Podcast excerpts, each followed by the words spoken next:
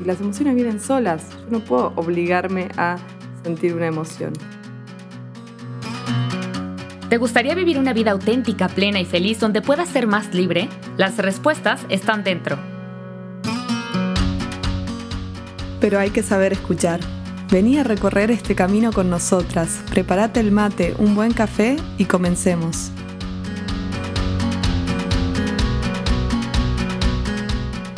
¿Sabías que hay un estudio que dice que al sonreír tu cerebro lo registra como real y entonces te sentís mejor?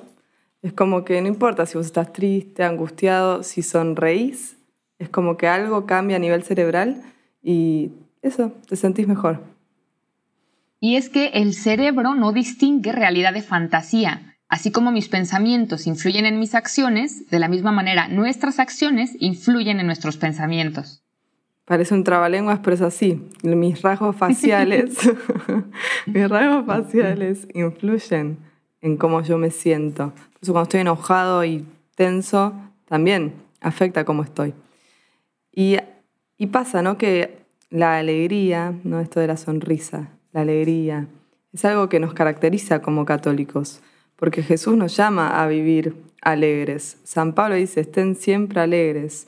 Eh, Jesús dice que vamos a tener una alegría que nadie nos va a poder quitar.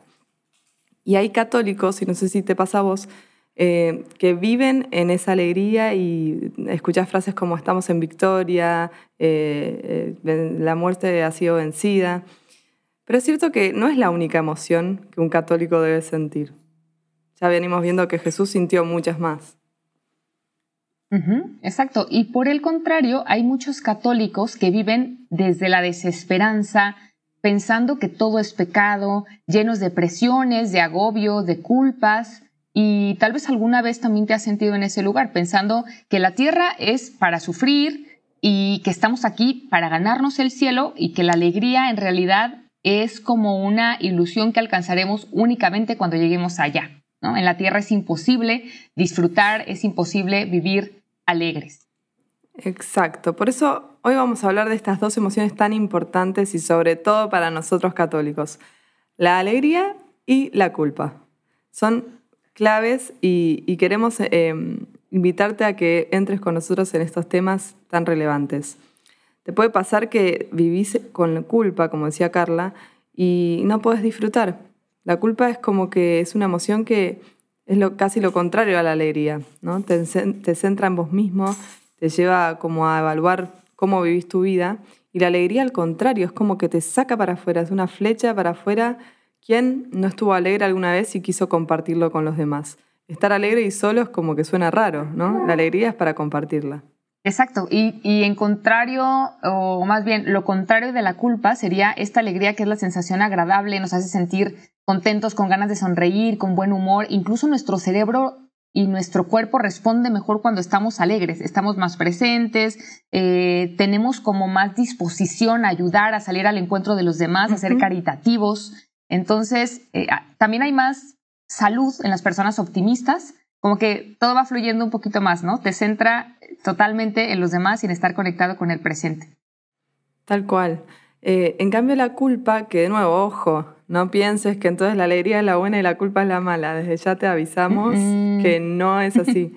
La culpa es muy importante porque tiene que ver justamente con la vida coherente e íntegra. La culpa es la que custodia eso nos lleva a sentirnos mal, ¿sí? o tensos o incómodos, cuando hacemos algo que no responde a nuestros valores, a nuestras creencias, a las reglas que tenemos sobre nuestra propia vida. Todos tenemos unas reglas interiores o unas creencias de cómo debe ser la vida de uno. Y cuando nos alejamos de ahí, viene la culpa a avisarnos, che, acá te estás alejando de esto que para vos es importante, y viene justamente a cuidar eso. Por supuesto que nos centra en nosotros, nos hace sentir mal, no es una emoción agradable, pero no por eso es mala, es malo sentirla. Mm. Es como que nos, nos ayuda a revisar nuestras acciones, si estuvieron mal o no, eh, nos educa nuestra conciencia, nos permite arrepentirnos, qué importante poder pedir perdón, incluso cambiar. Es, es una emoción que nos ayuda mucho. Claro, Sí, y es que eh, al final también nos hemos centrado mucho como católicos, como cristianos, en ver el, el, peso que es la culpa, pero si no le quitamos también esa connotación negativa, también nos vamos a dar cuenta que es a través de la culpa cuando podemos hincarnos, arrepentirnos y decir, ups, la regué ante Dios, pero también ante los hermanos, ¿no? Y como tú decías, Loli, todas las emociones las aprendemos en algún lugar. Todas las emociones las aprendemos en, esa, en ese primer lugar en donde nosotros nos desenvolvemos. En nuestra familia, ¿no? Es donde primero nos relacionamos con nuestras emociones, ¿no? Eh, por eso nos influye cómo nuestros padres se relacionan con sus emociones, nuestros hermanos, cómo se relacionan con sus emociones. Así es, porque una persona sin su familia es como una palabra sin contexto. En todas las familias hay mandatos o en todas las familias hay reglas tal vez que no se dicen, pero que están ahí muy concretas y muy claras. Por ejemplo, en el tema del peso. Si hay que ser flacos para ser buenos, según la regla de mi familia, y yo tengo unos kilitos de más, entonces soy desobediente, ¿no, Loli? O, o soy, soy malo porque el mandato me está diciendo que tengo que ser flaco. Otro ejemplo, el tema del descanso y del trabajo. Si tengo unos papás que son de trabajar todo el día, de ser productivos, y yo de repente estoy un fin de semana viendo la tele, descansando de una semana ajetreada, pues me van a decir, bueno, al final eres no sé, o sea, que estás haciendo ahí perdiendo el tiempo, ¿no? O que estás ahí como nada más rascándote el ombligo cuando hay muchas cosas que hacer. Tal vez podemos tener un papá colérico que sea de hacer, hacer, hacer. Y esto puede frustrar, por ejemplo, a unos hijos flemáticos, que ya lo veíamos en el episodio 1. Totalmente, y a veces nos da miedo decir que mi familia está, influyó tanto en mí, me trajo todos los problemas de mi vida, ¿no? A veces se ve como la familia como el enemigo. Y en la familia aprendemos todo, lo que nos gusta y lo que no. Eh, hablando de esto, se me ocurría, eh, no sé, yo en las vacaciones en mi casa siempre fueron muy importantes, porque mi papá siempre trabajó mucho y era como el momento de estar todos juntos. Y eso es algo que a mí me gusta y que lo quiero para mi vida. Y es un valor o una forma de vivir que la aprendí en mi casa y que me la quiero llevar para mi vida. Entonces, estos mandatos que recibimos no son eh, obligatorios mantenerlos durante toda mi vida, sino que está en mi libertad ver cuáles van con mis valores y con lo que yo quiero para mí y cuáles no, cuáles van con lo que Dios me pide a mí y cuáles no. Me encanta, me encanta esto que dices, porque también retomando el tema de la alegría, yo le compartí a Loli que justamente cuando yo descubrí que algo que disfruto muchísimo y que me gusta es como el papel de la bromista, ¿no? O sea, está como las cosas medio tensas, medio complicadas, y entonces sale Carla con un chiste. Y lo aprendí, ¿en dónde? En mi casa, con mi familia. Incluso le decía a Loli que ya era parte como... Eh, ellos lo disfrutaban y yo también lo disfrutaba. Estábamos en un momento y todos ya esperaban que Carla saliera con algún comentario, con alguna broma, ¿no? Mis hermanos. Entonces, esos son momentos que se quedan en la memoria, se quedan en el corazón y en la familia también es que tenemos esos mandatos, tal vez, y ya después cuando somos adultos podemos cuestionarlo. Como dice Loli, no es como que me estén obligando a tengo que tener vacaciones de verano, pero ya es algo mío. A mí me gustó y yo lo quiero desde mi libertad, pues mantener con mi propia familia también. totalmente. Y hay mandatos que son más conscientes, como, bueno, los domingos vamos todos a misa, y es como que así es en mi casa, y otras son más inconscientes. ¿Qué quiere decir esto? Que tal vez no te los dijeron explícitamente, pero te los dan a entender con el ejemplo que te dan tus padres, como decía Carla, ¿no? Esto de mi papá trabaja todo el día y cada vez que descanso me pone mala cara. Eh, o me ve que estoy en el sillón y no le gusta. Bueno, no me está diciendo no puedes estar en el sillón y tenés que trabajar, pero me lo transmite con sus acciones, con sus gestos, con las respuestas que da a lo que yo hago. Y esos son los más importantes para registrar y descubrir, porque son los que más nos afectan. Entonces a veces te puede pasar que te sentís culpable por estar descansando y no sabes qué es, y tiene que ver con este mandato que recibiste en tu casa. Entonces te invitamos a que empieces ya a pensar cuáles podrían ser estos, estas reglas, estas, estos mandatos de tu, de tu familia. Pero bueno. Exacto, y al final... Sí, sí, sí. O sea, esto que dices es bien importante porque eh, es como que nos vamos a los extremos y recordemos que los extremos nunca son buenos. Nos puede pasar que en nuestra familia sea como más propio sentir culpa, porque ya ves que hay como familias que todo el tiempo están como más preparándose para lo peor, ¿no? Como se predisponen para lo peor, así como hoy me fue bien en el trabajo, voy y les cuento a mi familia y me dicen así como, bueno, sí, pero recuerda que los pies en la tierra, este, hay que prepararnos como para lo peor. Y como tú lo dices, tal vez no lo dicen con palabras, pero, pero su forma de responder a tu alegría tal vez sea como poniendo cierta resistencia.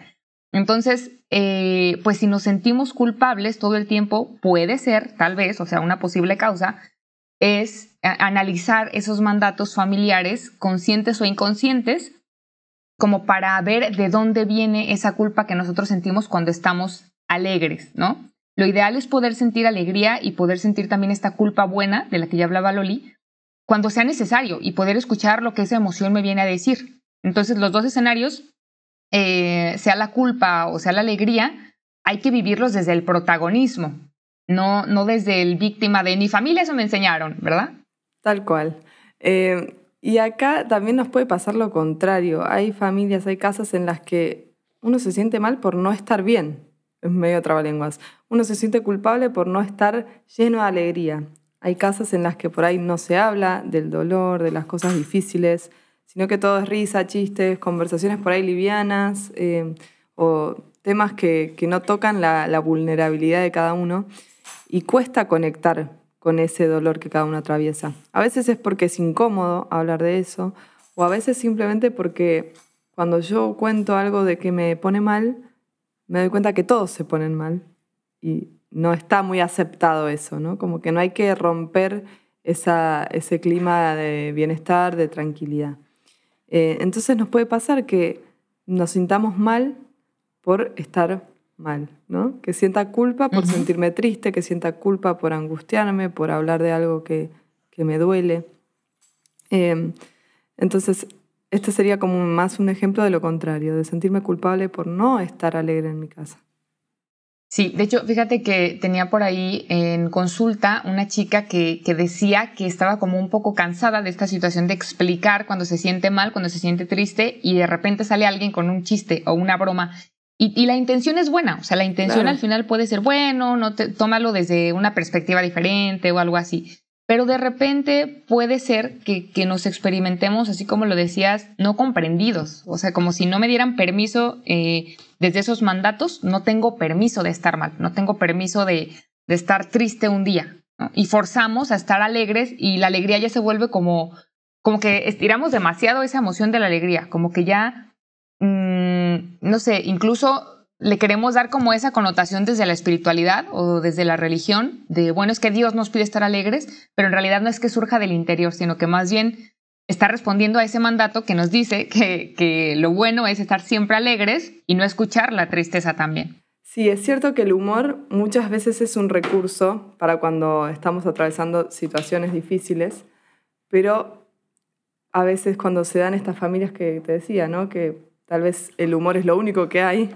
hay que aflojarlo un poco y darle lugar a la conexión con las emociones de, los otros, dar lugar a que esto pueda aparecer. Claro, y sabes que a veces puede ser que lo que pasa, ya lo hablábamos también en otros episodios, sobre todo en el de tristeza, que puede haber cierta resistencia a no saber cómo manejar la tristeza del otro, ¿no? Como este miedo a, ay, si le doy cabida a que nos empiece a platicar sus problemas, ¿qué le voy a decir? O yo no sé cómo aconsejarlo. Entonces, pues metemos el humor o metemos un comentario, pero eso como que invalida un poquito la emoción que yo estoy sintiendo. Entonces, regresemos, o sea, creo que ya a estas alturas nos conocen, a Loli y a mí, el punto no es eh, poner como con una lupa y, enjuiciar las cosas, sino, sino analizar de dónde podrían venir esas emociones a las que nos hemos acostumbrado, em, pues sí, a, vivir, como que es lo normal para nosotros, pero tal vez no nos hemos cuestionado porque eso es lo normal para nosotros. Exacto, según quién, ¿no? A veces hay que preguntarse, ¿según quién tengo que hacer esto? Porque a veces realmente no nos damos lugar a ver de dónde vienen las cosas que pensamos, que elegimos. Y esto es el camino de la libertad, como poder entender qué es mío y qué es de mi familia, qué es mío y qué es de mi pareja, qué es mío y qué es de mis amigos. Eh, porque a veces es como que lo, lo, asumimos demasiado pronto y no sabemos ni de dónde viene. Exacto. Entonces aquí son como dos teams, ¿no? O sea, el team optimismo al 100% y soy alegre siempre, wow. eh, y decirles esto como, a ver, cuestionate también quién te ha convencido de que todo el tiempo tienes que estar alegre, casi casi a forzarte. Y es, es peligroso también, Loli, porque a veces nos lleva como a aislarnos, así como, no, no, no, es que esta persona me puede quitar la alegría, me voy. No, no, no, es que este contexto me pone nervioso, me voy. O sea, como ese miedo a, a, que me roben ese estado de, de siempre optimismo que hasta es poco real. Totalmente. Y en el otro extremo podemos vivir en un dramatismo constante, ¿no? Que todo es terrible, que las cosas están mal y que van a estar peor. Y son estos que te dicen, no soy pesimista, soy realista. Y, bueno, algo, algo de pesimismo tiene el realista y algo de idealista tiene el optimista a veces, ¿no? También, vamos a decirlo. Pero bueno, este dramatismo nos puede llevar a vivir eh, con una culpa muy ahí al pie del cañón, siempre lista para aparecer y con una dificultad para estar alegres. Y al revés, ¿no? Como también nos puede aislar el, vivir en este, eh, en este lado más dramático, porque es como que no nos dan ganas de relacionarnos tampoco. Ese es todo, todo un tema porque también tiene sus orígenes en, en, esta, en este acostumbrarnos a vivir en modo alerta, en que todo todo me va a hacer daño, el origen de los trastornos de ansiedad, por ejemplo, o una infancia difícil, con abusos o con agresividad, nos predispone, o sea, como que nuestro cerebro está acostumbrado a vivir cuidándonos del exterior, como tú decías, por eso nos podemos aislar, porque me estoy cuidando y de repente los que son más pesimistas no se dan cuenta que son pesimistas. Entonces ellos creen que vivir en la queja, que, la vida es para sufrirla, o sea, tal vez es un mandato como inconsciente, pero la vida es para resolver y resolver y resolver problemas y no hay un momento en el que reconozca que me gusta la vida que tengo, que me siento contento con lo que he logrado y no para ser conformistas, sino como para darle descanso a nuestro cerebro y decir lo que logré está bien, me falta ir por más, pero no se lo permiten. No sé si has conocido personas o tú te sientes identificado de, Mm, siento que no estoy bien, o sea, como que todo el tiempo estoy preparándome para que venga algo malo. Y si me va bien, seguro va a venir algo peor mañana o algo malo va a venir mañana. Sí, o esta gente que, estas personas que les pasa de, hacen cualquier cosa y ya se sienten culpables y ya se están preguntando si estuvo bien, si estuvo mal. Eh, por eso, cuando estamos en este extremo, por eso lo ideal es registrar cuáles son los mandatos que recibí por ahí de mi familia y también los que yo mismo sigo autoimponiéndome. Como que estar a ciegas con los mandatos es lo peor que nos puede pasar. Que te pongas a, pensar por ahí cuáles son los valores que hay en tu vida, qué cosas son importantes, cuáles son las reglas de juego que te pones, para ver si son las que querés o si son las que Dios te llama a tener, si te hacen bien o si es hora de cambiarlas. Em, eh, a vos para ahí te puede venir bien la frase, ¿no? De tendrán una alegría que nadie les podrá quitar, que hay una paz más profunda a la que Dios nos llama, que, que no es todo culpa, no es todo eh, problema, no es todo dolor, ¿no? hay más. Exacto, y esto, esto me hace pensar en la frase de que al final la alegría de los santos es la paz. Entonces, vivir en, en modo drama al final no, no es el llamado que tenemos, o sea, esa no es tu mejor versión. Y tal vez es la única que conoces, pero creo que también esto que nos acabas de decir nos ayuda como a quitarle el optimismo de vivir en, en una fantasía que no existe. O sea, mm, sí es verdad, porque de repente los que tienden un poquito más a estar en este team de, de sentirme culpable por todo, estar en modo drama, como que critican mucho a los que están en el lado optimista, porque creen que si se van al lado optimista van a perder los pies del suelo. Pero en realidad no es así, sino más bien buscar esa paz, una alegría más profunda. ¿no? Totalmente.